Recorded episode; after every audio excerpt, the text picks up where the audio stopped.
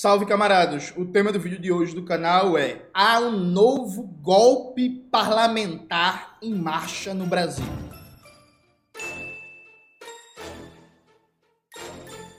Antes de começar propriamente o tema do vídeo do canal, quero muito agradecer a você que ajuda a manter e melhorar nosso canal a partir do apoio. Seu apoio é fundamental para a gente continuar o nosso trabalho. Note, às vezes a gente duvida que alguma coisa possa acontecer até que acontece, né? Eu lembro que em 2022 eu gravei no mínimo dois vídeos no canal falando assim, galera, os militares estão preparando um golpe no Brasil. Muita gente duvidou, muita gente criticou, imaginando que golpe é só igual o golpe de 64. Pelo amor de Deus, né, gente? Há várias formas de fazer o golpe. A tentativa de golpe veio no dia 8 de janeiro. Aquilo foi uma tentativa de golpe de Estado dos militares e aí, inclusive, uma das melhores decisões do presidente Lula foi entender que aquilo era um golpe e não decretar uma GLO naquele momento. Se o presidente Lula decreta uma GLO, ele teria um governo tutelado pelos militares no primeiro mês de governo e dali o que se ia desdobrar daquilo ninguém sabe. Nesse momento, há uma nova tentativa de golpe em marcha no Brasil. Veja, falar que há uma nova tentativa em marcha em golpe no Brasil não significa dizer que o golpe é amanhã. Não significa necessariamente dizer que ele vai dar certo. Significa dizer que vários atores políticos da República Burguesa, inclusive já granjeando apoio de setores da burguesia, estão preparando a iniciativa golpista. Se isso vai prosperar, se isso vai para frente ou não, depende inclusive da luta política. Mas há um golpe no Brasil que é o golpe de defender a instalação de um semi-parlamentarismo. É acabar com o presidencialismo brasileiro. Eu estou convencido que esse é um dos cenários que a burguesia e seus representantes estão preparando ou para 2026 ou até para 2030. Mas assim, os caras querem acabar com voto popular para a eleição do executivo, né? no caso, o presidente da República. Desde o ano passado, várias e várias figuras vêm cada vez mais falando a tese de que o Brasil precisa de um semi-parlamentarismo ou de um semi-presidencialismo, reduzir as prerrogativas do presidente, porque supostamente para evitar a crise institucional ou choque entre poderes, né, entre executivo, legislativo e judiciário, é necessário remodelar o sistema de governo, criando um semi-parlamentarismo, um semi-presidencialismo. E aí aconteceu um evento muito importante que sinaliza o crescimento dessa tendência, né? Vejam, eu comecei a gravar aqui uma série de vídeos no canal sobre a crise do presidencialismo brasileiro. Eu lancei o primeiro vídeo, coloca na tela, Maxwell, por favor. Na semana que vem vai sair o segundo e o terceiro vídeo dessa série e na outra semana o quarto vídeo para concluir. Eu acho que é uma questão central a gente ficar de olho nisso, a gente entender o que a burguesia está colocando como ameaça no horizonte para a gente se proteger, para a gente resistir, para a gente lutar contra isso. Vamos ver aqui a matéria. Preste atenção, gente, na gravidade, na gravidade disso aqui. Ó, repara. Ministros do STF defendem a adoção do semipresidencialismo brasileiro. Veja só. Declarações foram feitas durante o lançamento do livro Semipresidencialismo no Brasil, em cerimônia no STF. O presidente do Supremo Tribunal Federal, Luiz Roberto Barroso, e Gilmar Mendes defendem nessa terça-feira a adoção do sistema semipresidencialista no Brasil. Um ponto importante: Gilmar Mendes e Barroso, em toda votação do STF, que é uma votação que envolve interesses da classe trabalhadora, dos sindicatos, eles sempre votam contra os trabalhadores e a favor das empresas. Em toda votação. Gilmar Mendes, inclusive, tem 100%. Chegou a questão trabalhista no STF Gilmar Mendes tem 100% de votos a favor das empresas e contra os trabalhadores. Preste atenção nisso. Mas vamos lá, continuando, né? O semipresidencialismo é uma alternativa que eu mesmo cogito, uma forma de estabilização para a democracia. Os recentes impeachments levaram a um trauma que o presidencialismo pode trazer, disse Barroso.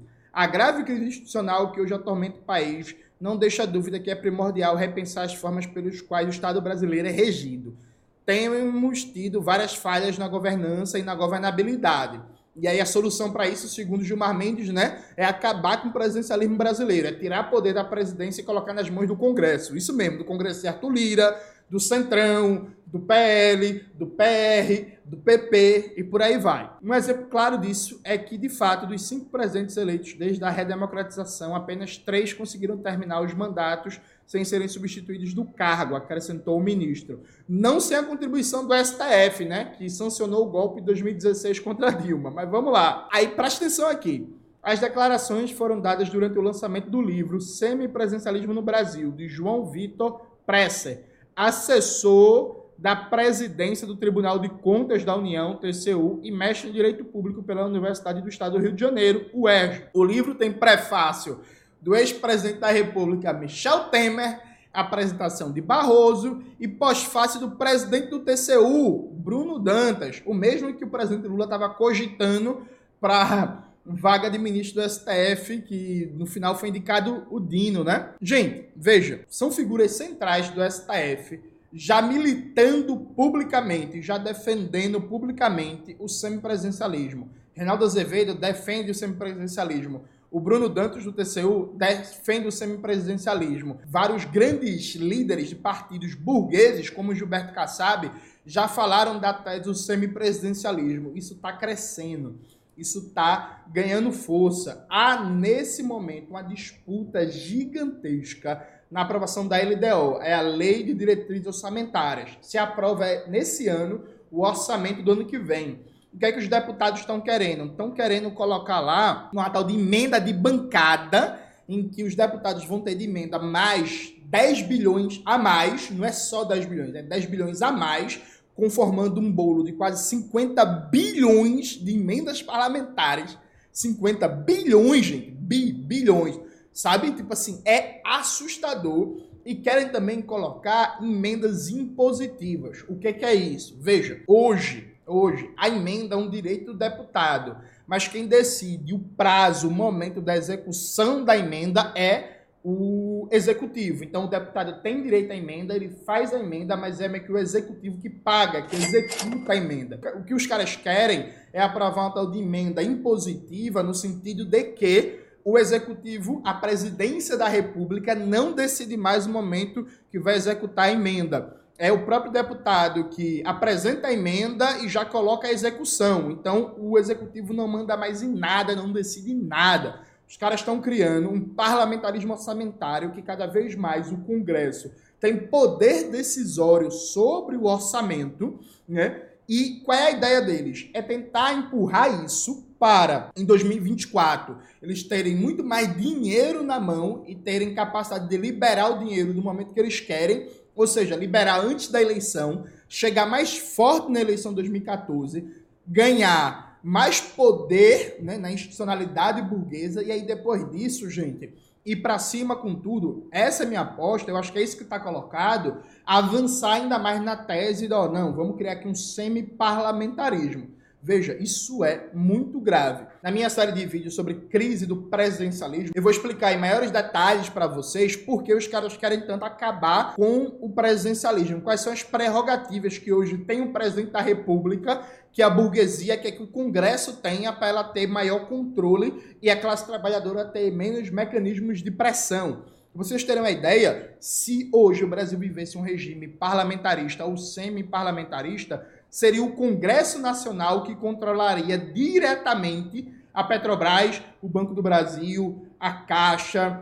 o CAD, a Comissão de Valores Imobiliários e vários órgãos que estão sob a prerrogativa do Executivo. Alguém pode dizer assim, mas Jones, hoje no loteamento de cargos, na coalizão, eles já meio que controlam. Controlam, sim, mas tem um intermediário do presidente. Os caras querem acabar com o intermediário e controlar diretamente. Então imagine só, só imagine o que aconteceria com a Petrobras, com esse Congresso. Esse Congresso controlando diretamente a Petrobras. Só imagine, assim, tá ligado? O que, é que significa isso? Então, é muito grave, gente. Isso, isso tá ganhando força, isso pode ganhar ainda mais força se o governo Lula tiver uma crise de popularidade, se a popularidade desse governo derreter ainda mais Inclusive, é uma irresponsabilidade com o país, é uma irresponsabilidade com a classe trabalhadora. Para além de ser um ataque às condições de vida da classe trabalhadora, é uma responsabilidade histórica, uma irresponsabilidade histórica com a classe trabalhadora, o governo Lula manter essa política de déficit zero, manter essa política de austeridade, porque essa é a melhor forma de desmoralizar o governo, jogar a sua popularidade mais para baixo. O governo desmoralizado, sem popularidade, vai facilitar muito o trabalho do Congresso para avançar. E veja, não acredita em Júnior Manuel, né? Não acredita em mim. Eu, eu faço essa brincadeira, não acredito em Júnior Manuel. Aí os amigos meus tiram onda dizendo fica parecendo meio egóico, que é eu falando em terceira pessoa. Vocês entendem que isso é uma piada, né, gente? É uma forma de tipo chamar atenção né, para um argumento. Que qual é o argumento? Não acredita em mim. Glaze Hoffman, bota a foto aí, Maxwell dela. Ela falou na conferência eleitoral do PT que não dá para seguir nessa política econômica, que essa política econômica de austeridade pode baixar a popularidade do governo e se o governo tiver uma crise de popularidade, o Congresso vai engolir o governo. Isso é óbvio, gente. Pelo amor de Deus, isso é óbvio. Ou alguém duvida que Arthur Lira está esperando um momento de maior enfraquecimento do governo para exigir, colocar a faca no pescoço e dizer assim: eu quero o Ministério da Saúde e da Educação. Se o governo. Ele vai começar a ameaçar com impeachment ou então avançar no semi-parlamentarismo, tá ligado? Tipo assim, é muito, muito grave e a gente precisa começar a prestar atenção nisso. Os intelectuais, os grandes burocratas do Estado burguês começam a falar cada vez mais de acabar com o presidencialismo brasileiro. Eles querem que esse Congresso tenha cada vez mais poder para a classe trabalhadora ter cada vez menos possibilidades de disputar as políticas públicas, disputar a política econômica. Isso é perigosíssimo a curto prazo. A gente precisa atentar para isso a gente precisa começar a debater em torno disso, mobilizar. Eu tive recentemente em Aracaju, por exemplo, debatendo lá, e na, na, nas atividades, nas palestras que eu fui lá, eu já comecei a debater isso pelo Brasil. Eu falei para a galera, eu falei, galera, ó, tem um risco aqui de ter um novo golpe parlamentar no Brasil. Né, que é acabar com o presidencialismo, é fazer com que o povo brasileiro já decidiu que quer um regime presidencialista. Decidiu duas vezes né, em plebiscito. Os caras querem agora dar um golpe querem passar por cima querem mudar o regime político.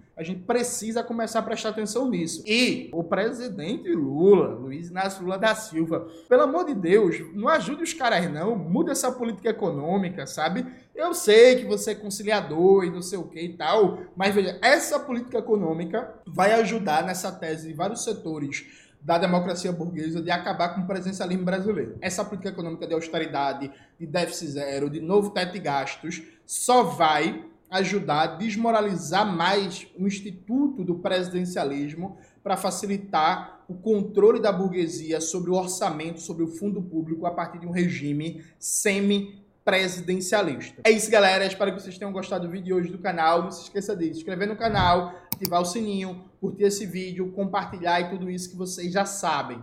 Um beijo e até a próxima.